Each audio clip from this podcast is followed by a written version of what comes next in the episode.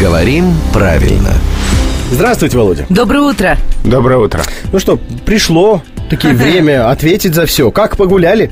Да прекрасно. Хорошо? Ну, смотри, Да. какой румяный. Ну, готовьте тогда силы, нагуливайте аппетит, впереди еще праздники.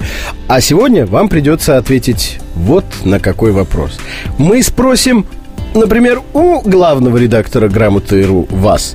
Или мы спросим просто главного редактора «Грамоты.ру» вас. У, Вот как какой правильно? вопрос. У, А спрашивайте, как хотите. Да Ну, ладно. Да. И можно спросить главного редактора, можно спросить у главного редактора, спросить кого-либо, А с спросить. главного редактора можно спросить? Это уже другое значение. Это вот сейчас и происходит в данный момент.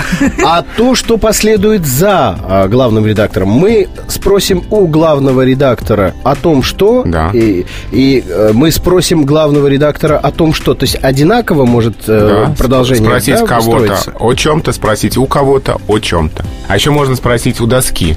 Но не в значении э, задать вопрос доски, а в значении вызвать А, я думал- учащегося отвечать. Свет мой, зеркальце, скажи, да всю правду доложи.